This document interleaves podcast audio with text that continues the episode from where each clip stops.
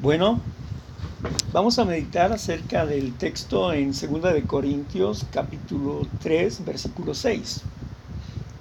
Y este versículo nos dice de la siguiente manera, veamos primeramente el texto que queremos descubrir. Vamos a ver este texto que queremos descubrir. Bueno, es el 6.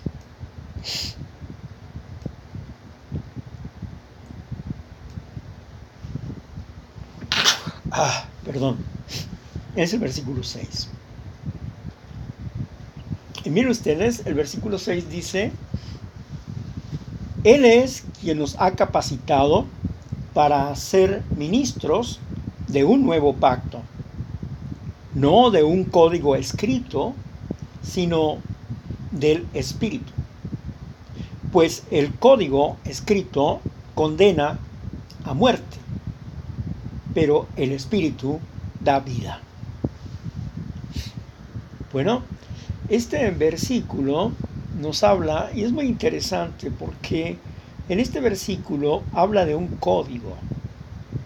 En algunas versiones dice, bueno, la palabra, pero habla de un código. Y debemos de ver el contexto. Vamos a ir a, a, partir del versículo 4. Vamos a leerle y dice así.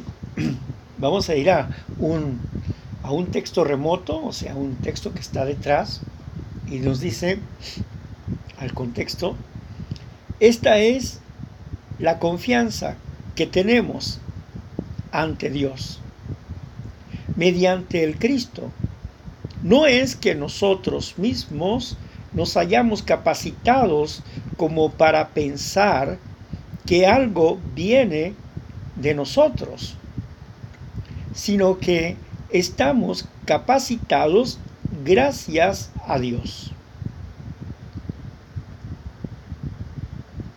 Aquí el apóstol Pablo está haciendo ver que la palabra que, que, que nosotros platicamos compartimos no es nuestra, sino es de Dios. Dios nos capacita para proveer la palabra, es lo que nos dice. Mire, aquí en el contexto nos dice en el texto, un texto de los textos remotos en Éxodo, en Éxodo 4:12 nos dice, así que ahora vete, yo estaré contigo cuando hables y yo te enseñaré lo que lo que habrás de decir, ¿verdad? Entonces el texto remoto de Éxodo 4.12 nos está hablando acerca de que el Padre nos diría que habríamos de decir. Así que ahora vete, yo estaré contigo cuando hables y yo te enseñaré lo que debes decir. Luego también vemos en Éxodo 4:15. Cuéntale lo que te he dicho y pon mis palabras en tu boca. Yo estaré con ustedes cuando hablen y les enseñaré lo que deben hacer. O sea, el Padre está diciendo, ustedes serán el medio por el cual yo me voy a comunicar. Ustedes son mi instrumento. Luego en Filipenses 2.13 nos dice, porque Dios es, es el que tal como a Él le agrada. Porque Dios, porque Dios es el que tal como a Él le agrada, los llena de energías, dándoles tanto el deseo como las fuerzas para actuar, el querer como el hacer. Tanto el deseo como las fuerzas para actuar. Así es que Dios, Dios, Él, el Padre, tal como Él, a Él le agrada, nos llena de energía, nos llena de fuerzas, nos llena de espíritu, dándoles tanto el deseo como las fuerzas para actuar. Bueno, aquí vamos entendiendo que la inspiración proviene de Dios y no del hombre.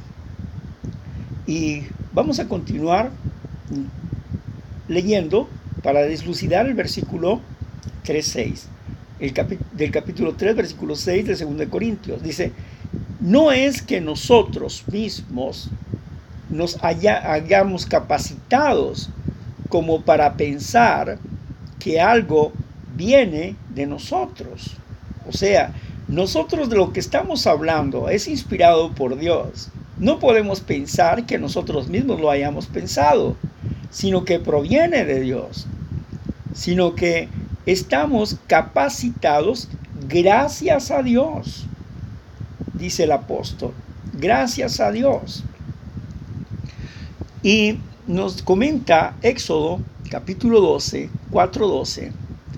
Así que ahora vete, es el mismo versículo que habíamos leído, yo estaré contigo cuando hables y yo te enseñaré lo que debes de decir. ¿Verdad? Entonces, estamos completamente de acuerdo que la inspiración proviene de Dios, proviene de Dios y que Dios nos capacita para hablar, para enseñar, para instruir, para redarguir, para exhortar. Dios nos capacita para eso. Y mire, dice el versículo, el versículo 6, que es el centro de lo que queremos deslucidar, ¿verdad? En el versículo 6 nos dice, Él es quien nos ha capacitado para ser ministros de un nuevo pacto. Bendición, de un nuevo pacto.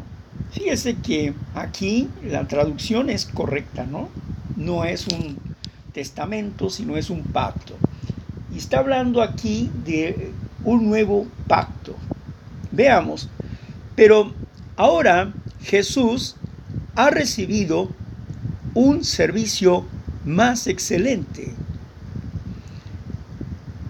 Pero ahora Jesús ha recibido un servicio más excelente porque también es mediador de un nuevo pacto igualmente mejor que el que se estableció legalmente basándose en promesas mejores.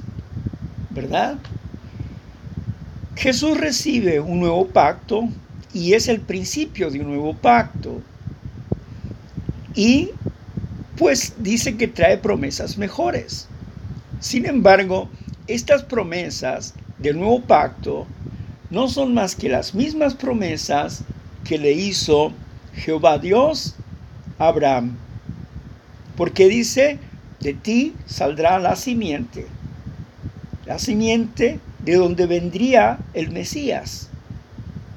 Y el Padre le había prometido a Abraham que él sería bendición para todas las familias, para todas las familias de la tierra. A Abraham se le dieron dos tipos de promesas, las espirituales y las físicas. Y aunque este es un nuevo pacto, pero el pacto es un pacto de ministración de las promesas del, que ya se habían hecho. Es un pacto de cumplimiento, es una ratificación del antiguo pacto y que ahora está aquí con una nueva forma de aplicar esta acción. Pero vamos a continuar en este asunto. Dice en el versículo 6, dice, Él es quien nos ha capacitado para ser ministros de un nuevo pacto. Amén ministros del pacto de la gracia, no de un código escrito, sino del Espíritu. Muy bien, qué interesante, ¿verdad? Porque dice que no es de un código escrito, sino del Espíritu, sino del Espíritu. Y ahorita vamos a ver esa frasecita porque esa frasecita puede confundirnos mucho. Dice, pues el código escrito condena a muerte. Claro, el código escrito, vamos a saber de qué código está hablando ahorita. Dice por acá en Gálatas capítulo 3, versículo 10, dice, todos los que ponen su confianza en las obras de la ley están bajo una maldición. Porque está escrito, maldito sea todo el que no persista en hacer todas las cosas que están escritas en el rollo de la ley. ¿Ok? Entonces aquí está hablando del código, está hablando del libro de la ley. Pero ¿cuál es el libro de la ley? La Torah. La Torah, ¿verdad? Y la Torah es, mm, los cinco libros de Moisés. La Torah, ¿verdad? Génesis, um, Éxodo, Levítico, Números y Deuteronomios. Cinco libros de la ley, la Torah, la Torah. Entonces no se está refiriendo solamente a, a una ley específica, pero está hablando de algo muy interesante, porque hay que saber lo que fue puesto en vigor, de qué forma fue puesto en vigor y qué es lo que ya no sirve, lo que ya se quitó. Porque dice que es un pacto renovado, es un nuevo pacto, pero es la ratificación la efectiva de las cosas espirituales prometidas para el fin del tiempo en el antiguo pacto. Veamos, vamos a comprender un poquito más. Dice aquí, todos, todos los que ponen su confianza en las obras de la ley. ¿Cuáles son las obras de la ley? Las obras de la ley son muchas, son muchas las obras de la ley. Son más de, de 600 mandamientos, quizás más, acerca de las obras de la ley. Y también las obras de la ley son el matar los animalitos por cada cosa, ¿no? por cada situación que pasaba. Así es que eh, aquí está hablando de las obras de la ley en términos generales. No está hablando de las obras de la ley en términos particulares como algunos quieren hacer pensar acerca de los diez mandamientos. No está hablando exclusivamente de eso. Aunque los diez mandamientos están dentro de la Torah, no está haciendo referencia exactamente a los diez mandamientos. Veamos. Veamos el sentido que tiene esto. Dice aquí, en el, en el 6, estábamos en el 6, dice, pues el código escrito condena a la muerte. ¿Ok? El código escrito condena a la muerte. Claro, toda la ley está escrita y dice que lo que hagan tales cosas como el flojo, el borracho, serían apedreados y matados a pedradas. ¿Sí? Cuando avergonzaban a sus padres porque deshonraban el quinto mandamiento. Cuando una mamá iba a acusarlos, un papá y una mamá, iban a dar testimonio de que su hijo era un borracho, un aragán, ese, ese individuo era cortado del pueblo, era apedreado por ser aragán y por ser borracho. Estaba condenado a morir. Hoy no, hoy le llaman enfermitos. Bueno, ahora dice, pero el espíritu da vida. ¿A qué se refiere con el espíritu da vida? Dice, lo que da vida es el espíritu la carne no sirve para nada. Las palabras que les he dicho son espíritu y son vida. Gloria a Dios. Estamos hablando Juan capítulo 6, versículo 63. Lo que da vida es el espíritu. la carne no sirve para nada. Las palabras que les he dado son espíritu y son vidas. Son, palabras de Jesús, ¿verdad? Son espíritu y son vida. Bueno, aquí nos está mandando claramente este, este versículo, nos está mandando, el versículo 6, nos está mandando a Juan capítulo 3, versículo... Eh, es Romanos, Romanos 6:23. En Romanos 6:23 nos dice pues que la paga del pecado es muerte, mas el regalo de Dios es vida eterna. ¿Verdad? Entonces la violación a la ley de Dios, toda la ley de Dios, la violación a la ley de Dios, cualquiera de los mandamientos que está en, en, en la Torah, en los cinco libros, Cualquier violación a esa ley pues merece morir. Era la muerte, la pena capital sobre muchas de estas cosas. Otras no.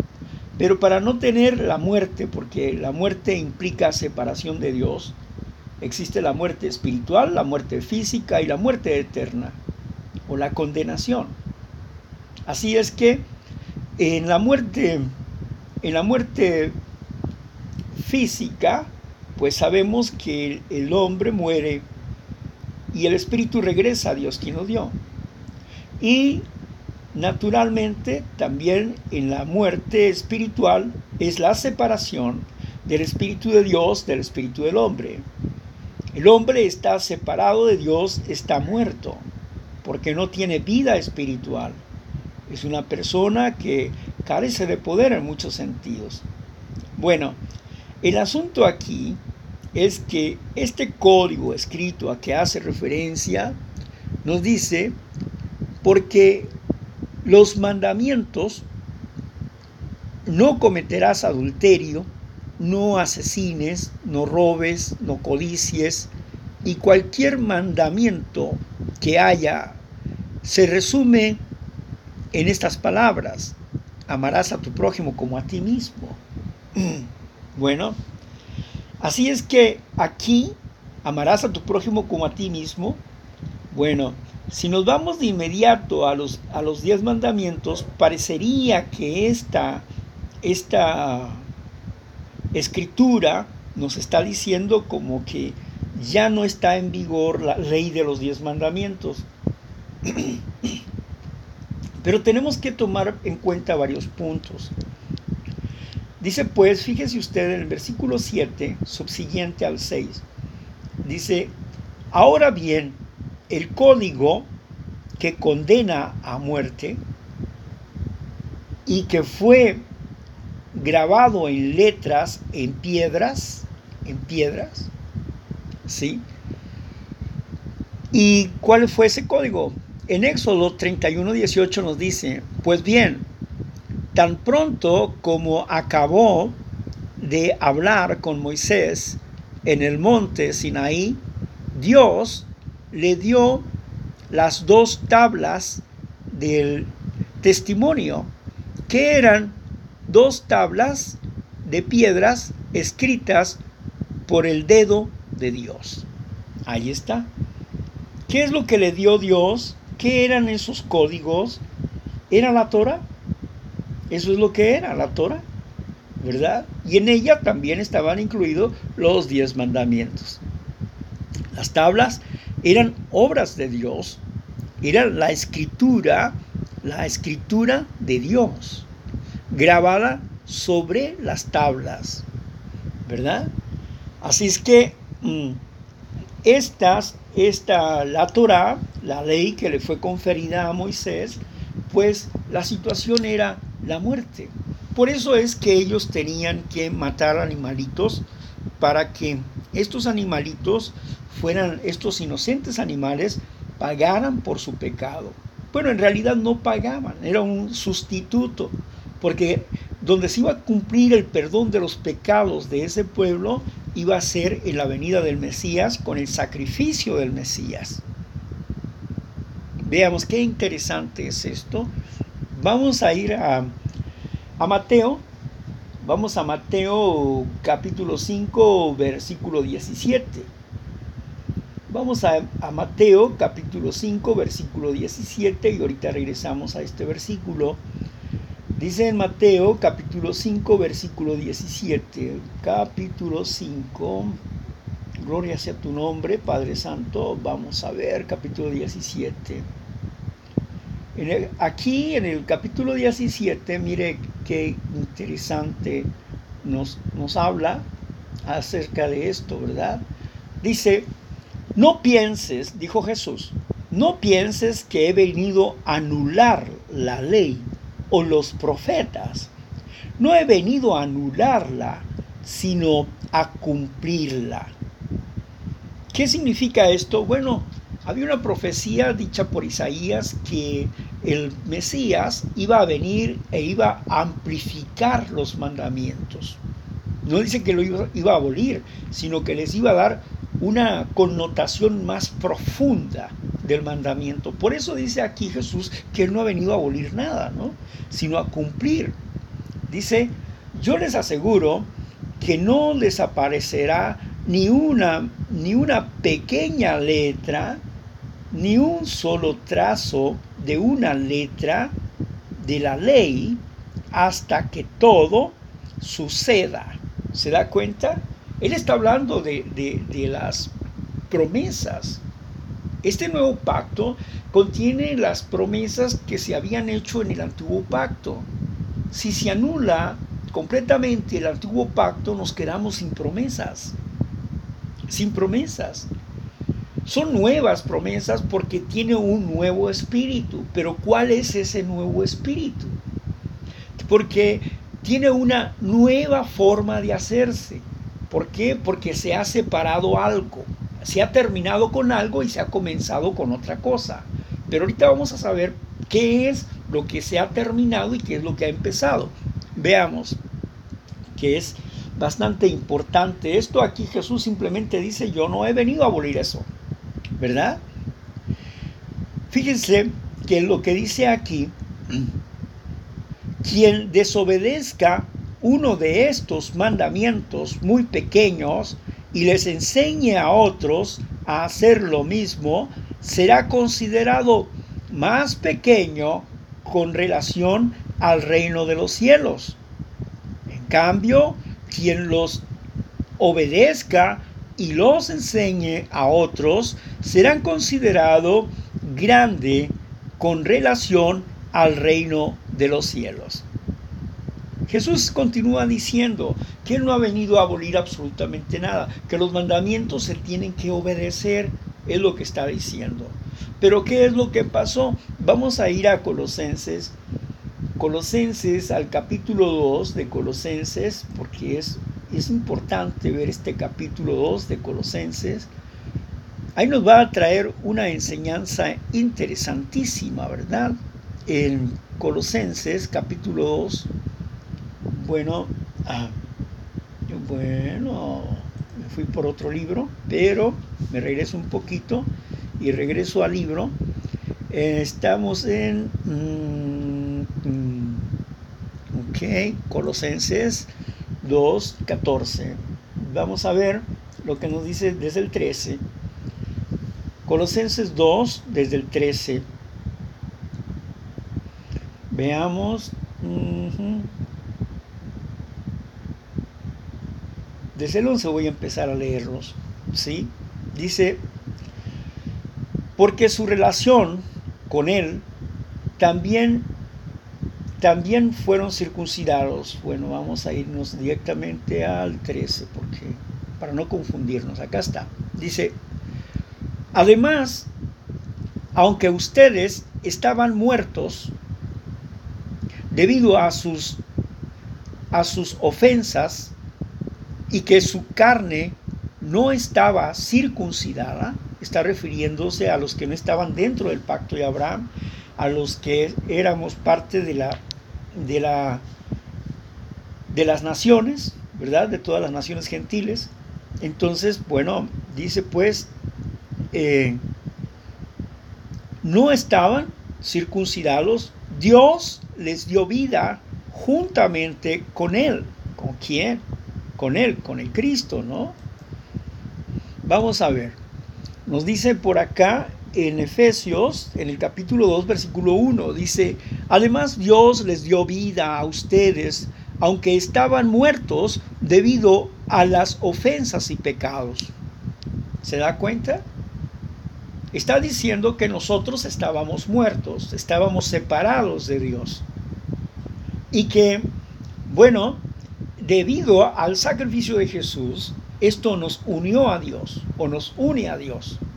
Pero claro que existe un proceso para unirnos a Dios, pero Él nos da la oportunidad de unirnos a Dios. Mire lo que dice Efesios 2.5. Dice, nos dio vida junto con Cristo incluso cuando estábamos muertos debido a nuestras ofensas, ustedes han sido salvados por la, por la gracia, por el pacto de la gracia. O sea, nosotros hemos sido salvados o hemos, hemos sido salvados, ¿sí? ¿Por qué? Por la gracia, por ese perdón no merecido, por el amor inmerecido de Dios, hemos sido rescatados rescatados, porque Él proveyó esta salvación para este tiempo. El sacrificio de Jesús nos une al Padre, pero vamos a seguir viendo el versículo porque todavía no llegamos al punto donde quiero que usted vea con claridad algo interesante. ¿Sí? Mire, dice, um, él perdonó todas nuestras ofensas, todas nuestras ofensas. El 14 dice, borró el documento escrito a mano, el documento escrito a mano. ¿Se acuerda usted de las piedras? Con el dedo de Dios fueron grabadas, ¿se acuerda? Bueno, está hablando aquí de eso, del documento escrito a mano. Dice, ¿verdad? Vamos a leer un versículo en Deuteronomio, en el capítulo 31, versículo 24 al 26, y nos dice, en cuanto a Moisés terminó de escribir en un libro todas las palabras de esta ley, Moisés dio este mandato a los levitas que llevaban el arca del pacto de Jehová. Llévense este libro de la ley y colóquenlo al lado del arca del pacto de Jehová, su Dios, y allí servirá de testigo contra ustedes. ¿Qué quiere decir? Bueno, ya Moisés ya había leído el pacto y ya les había dicho que si estaban de acuerdo, ellos dijeron que sí, que sí estaban de acuerdo, ¿verdad? Y dice, bueno, en este día he puesto el cielo y la tierra como testimonio, ¿verdad? He puesto delante de ustedes el camino de la vida y la muerte. Y váyanse por el camino de la vida. Ahí estaba el pacto. Si decidían violentar la ley de Dios, el pacto que ellos estaban firmando con sus palabras, asentando y diciendo, sí, estamos de acuerdo. Por eso el pacto estaba en el arca, en el arca porque era un, este, libro decía cómo ellos deberían de conducirse. Y todo aquel que, que violentara este libro, pues no estaba de acuerdo, esto era contra ellos, ¿verdad? era contra ellos. Muy bien.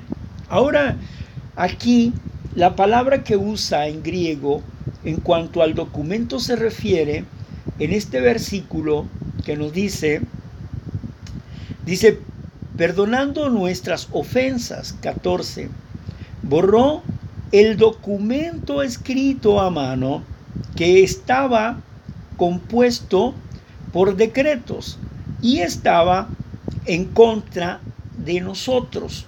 Fíjese bien, aquí dice que borró el escrito, pero no borró el escrito, sino que terminó con la sentencia de lo que el escrito decía. Es muy interesante eso, ¿no? No, no borró el escrito, sino cambió la sentencia. No borro el escrito. Mire, la palabra griega que, que dice aquí acerca del documento es Sheirografon dogmasin. Sheirografon dogmasin. ¿Qué significa eso? Dogmasin significa un pagaré. Un pagaré. O sea, se estaba dando un pago. Un pago. Y al darse un pago, dejaba de cumplirse el cobro. Pero la ley sigue vigente. Jesús no vino a abolir la ley. Lo que viene a abolir es la muerte. Es la muerte. ¿Sí? De tal manera amó Dios al mundo que ha dado a su Hijo unigénito para que todo a que anhela ejerza fe no sea muerto, no sea destruido, mas tenga la vida eterna. Entonces Jesús vino a darnos vida y por lo tanto vino a abolir la muerte. No vino a abolir el pacto de la ley, sino la muerte. Los, mandamientos, los diez mandamientos, siguen vigentes hasta el día de hoy, hablando así claramente. Muchas personas tratan de evadir esta situación, como por ejemplo diciendo que el resumen de la ley es esta. Amarás al prójimo como a ti mismo. Pero se han olvidado que ese resumen proviene del antiguo pacto. Que en el antiguo pacto ya estaban escritos esos dos resúmenes. Y que fue la respuesta que Jesús le dio aquella persona que vino y le preguntó, Maestro bueno, ¿qué bien haré para tener la vida eterna? En esa charla Jesús habla del resumen de la ley, de los dos. Amarás al eterno tu Dios con toda tu mente, con todo tu corazón. Cuando vino el hombre de la ley y le preguntó, Maestro, ¿cuál es el primer y gran mandamiento que debemos de cumplir? Y dice, bueno, amarás al Eterno, tu Dios, con toda tu mente, con todo tu corazón, con todo tu ser. Y amarás a tu prójimo como a ti mismo. Estaba resumiendo la ley. ¿Por qué? Porque los cuatro primeros, los cuatro primeros mandamientos, los cuatro primeros mandamientos que son, dice, yo soy el Eterno, tu Dios, que te saqué de la tierra de Egipto de casa de servidumbre, en Éxodo 20. Yo soy el eterno tu Dios que te saqué de la tierra de Egipto de casa de servidumbre. Uno, no tendrás dioses ajenos delante de mí. Dos, no te harás imágenes. Tres, no tomarás el nombre del Señor tu Dios en vano, porque no dará por inocente al que lo tome en vano. Y cuatro, seis días trabajarás, mas el séptimo será para el Señor tu Dios. Bueno, y estos mandamientos están vigentes. Pero el enemigo de Dios ha venido a querer cambiar todas las cosas, ¿sí? Porque era parte de una profecía, donde iba a querer cambiar todas las cosas. No voy a ir a la profecía. Estoy haciendo solamente un recordatorio de algo muy importante. Estamos tratando de aclarar el versículo de 1 de Corintios 3:6 donde Dios nos enseña, Dios nos instruye y no ponemos nada de nosotros mismos y nos habla acerca de el nuevo pacto, pero ¿qué fue lo que en el nuevo pacto fue integrado? Si hablamos de Jesús, de Jesús como como el mediador, como el sacerdote, de acuerdo a la orden de Melquisedec, su sacerdocio es intervenir por nosotros delante del, del Padre. Ahora, ¿por qué va a intervenir delante del Padre? ¿Por qué? ¿Por qué va a intervenir? Nos dice en 1 de Juan capítulo, eh, capítulo 2, versículo 1, dice, si alguno de ustedes ha pecado, si alguno de ustedes ha pecado, pecado, sí. ¿Y qué es eso? ¿Qué significa pecado? Bueno, la escritura nos dice en 1 de Juan 4.3, nos dice pues que el pecado es violación, rebelión contra Dios. Por lo tanto, eh, la violación a la ley de Dios es pecado. Y Juan está diciendo si alguno de ustedes ha violado la ley de Dios. ¿Se da cuenta? Ha violado la ley de Dios.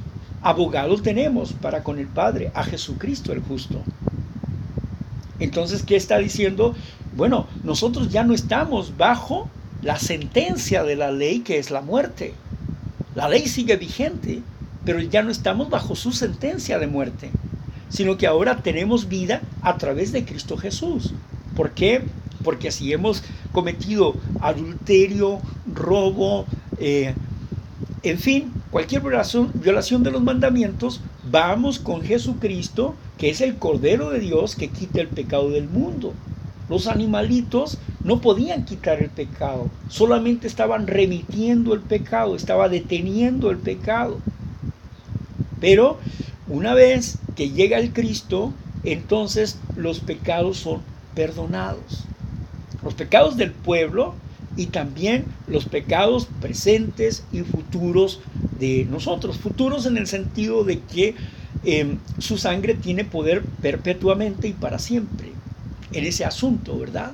Que si en el futuro cometemos un pecado, pues tenemos que ir a Cristo Jesús, confesar nuestro pecado, cambiar de actitud, ¿verdad?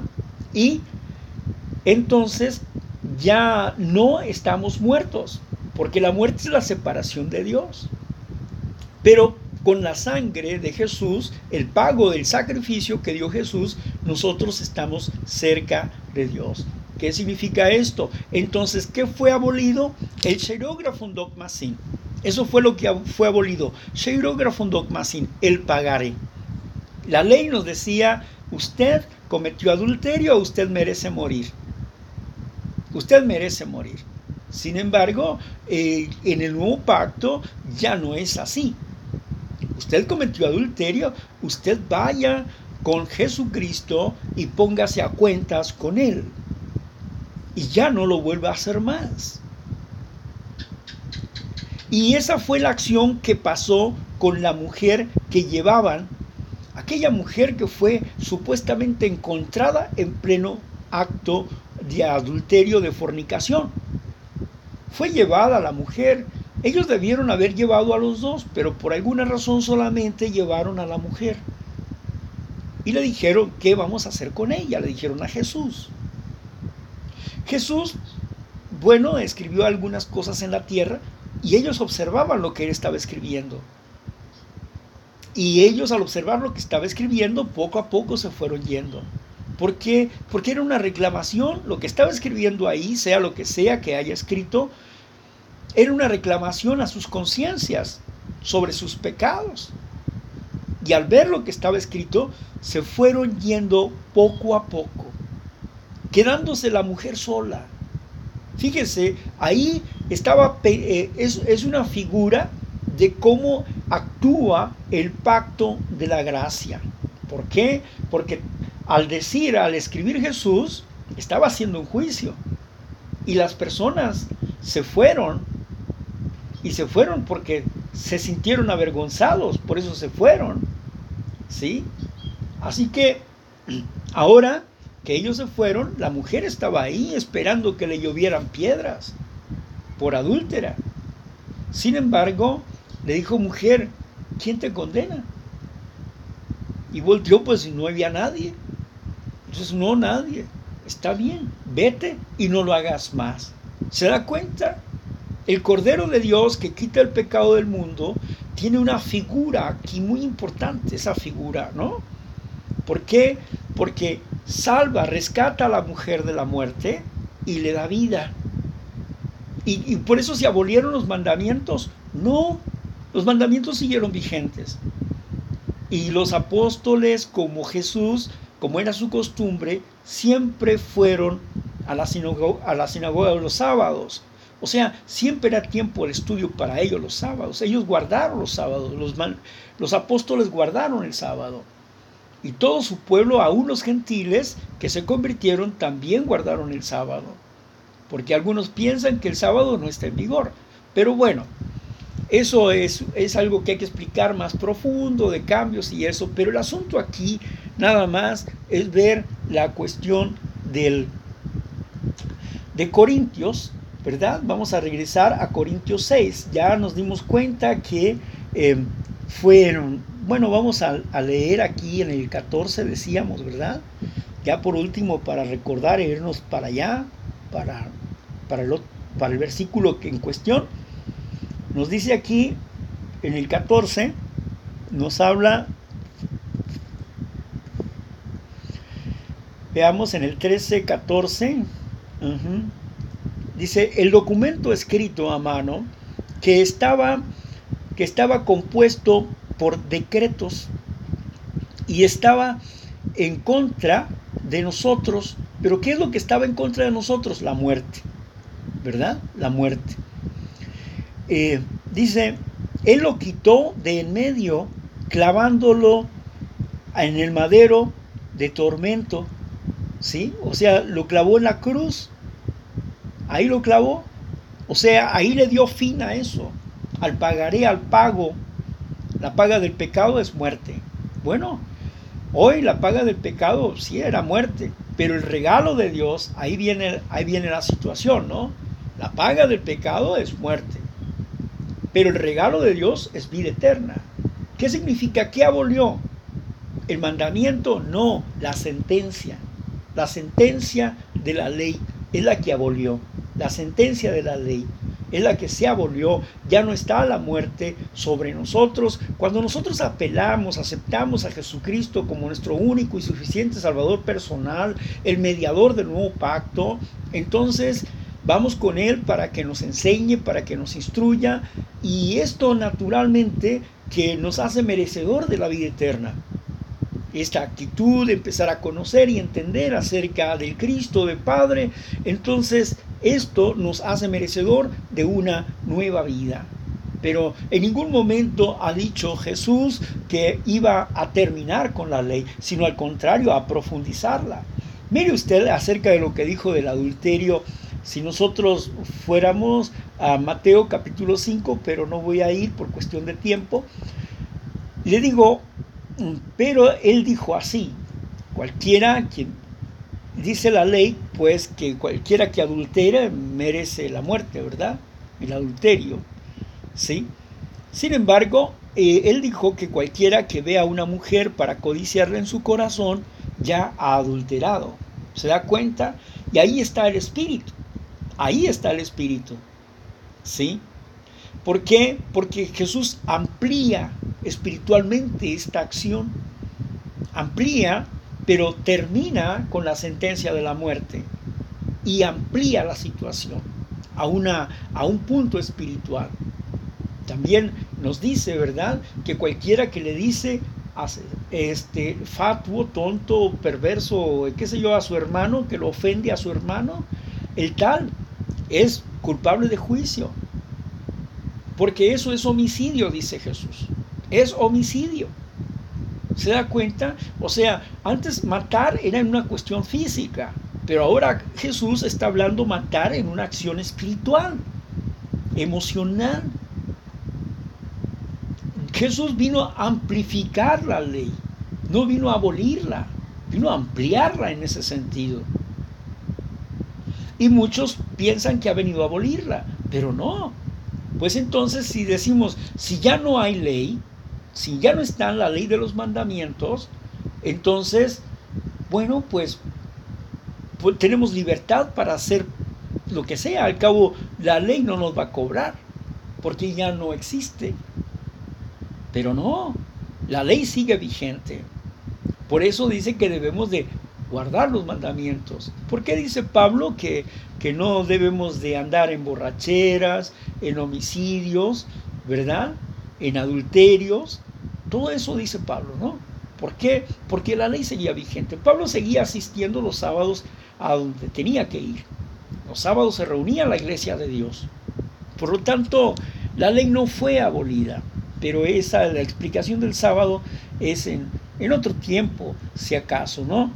Por lo pronto aquí vemos en 2 de Corintios, en el capítulo 3, en el versículo 6, que es el, el versículo que estamos tratando de aclarar en esta mañana, vamos a ver lo que nos dice aquí la palabra de Dios de nuevo.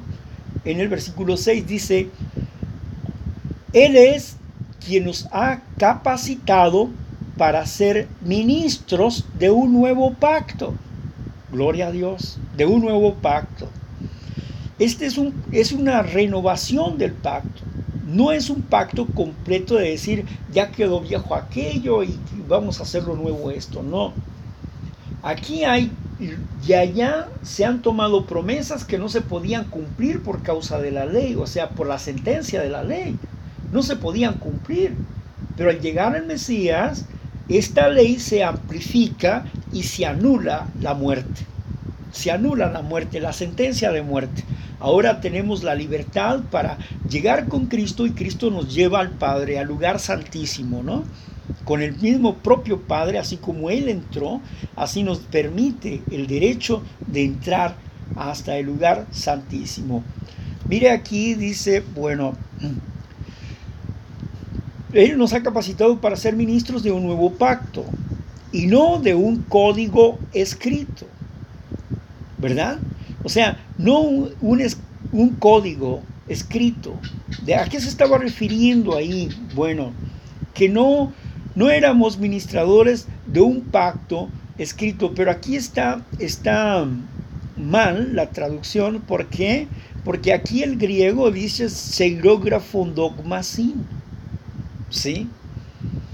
No estamos ya en el, en el pacto del Sinaí, estamos en el pacto de la gracia, es cierto, pero los mandamientos no han sido abolidos.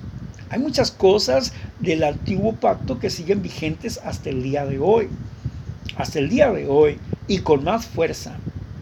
Si no fuera por el antiguo pacto, entonces pues no tendríamos vida ni nuestro pacto tendría razón de ser. ¿Verdad? escrito. Bueno, dice, sino del Espíritu. Claro, del Espíritu.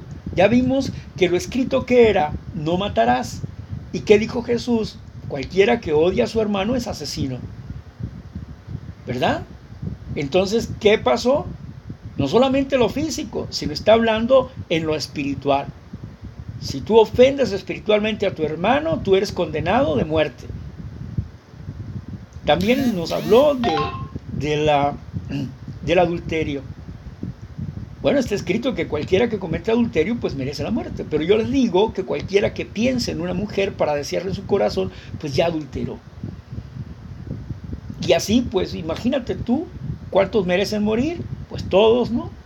Porque de alguna manera pues han pensado o hemos pensado o hemos deseado a una mujer. Entonces, lo mismo la mujer, ¿no? Ha deseado a un hombre. Por lo tanto, eh, Jesús amplificó la ley en este sentido. Nunca dijo, no, no, eso ya no sirve, eso ya no va a funcionar. No, estaba dando instrucciones de que era mucho más profundo todavía. Le estaba confirmando y reafirmando y amplificando el mandamiento en lo espiritual, en lo espiritual. Ya no era lo físico, sino lo espiritual. Así que no, no solamente somos ministradores de un código escrito por el dedo de Dios, sino somos ministradores del espíritu de ese código que Jesús viene a enseñarnos. ¿Verdad? De eso somos ministradores, de ese código precioso que Jesús nos ha puesto para poder darle comprensión a lo que es el sacrificio de Jesús, del por qué era necesario que Jesús fuese sacrificado. Bueno, dice aquí el versículo 6, dice, bueno, un nuevo pacto, no de un código escrito, sino del, del Espíritu. Pues el código escrito condena a muerte. Ahí está, condena a muerte. Pero el Espíritu da vida. Exactamente, exactamente. ¿Qué vino a cambiar? La condena. La condena. ¿Por qué? Porque ha pasado de muerte a vida. Todo aquel que cree en Cristo Jesús y que obedece los mandatos del Padre, este ha pasado de muerte a vida. Obedecer los mandamientos de Dios nos da vida. No vino a abolir la ley, sino a magnificarla e engrandecerla. De tal manera amó Dios al mundo que ha dado a su Hijo unigénito para que todo aquel que en él cree no sea muerto, mas tenga vida eterna. para que la ley no lo condenara a la muerte. Jesús vino a abolir la sentencia, no vino a abolir la ley. Es lo que nos dice este texto en esta parte.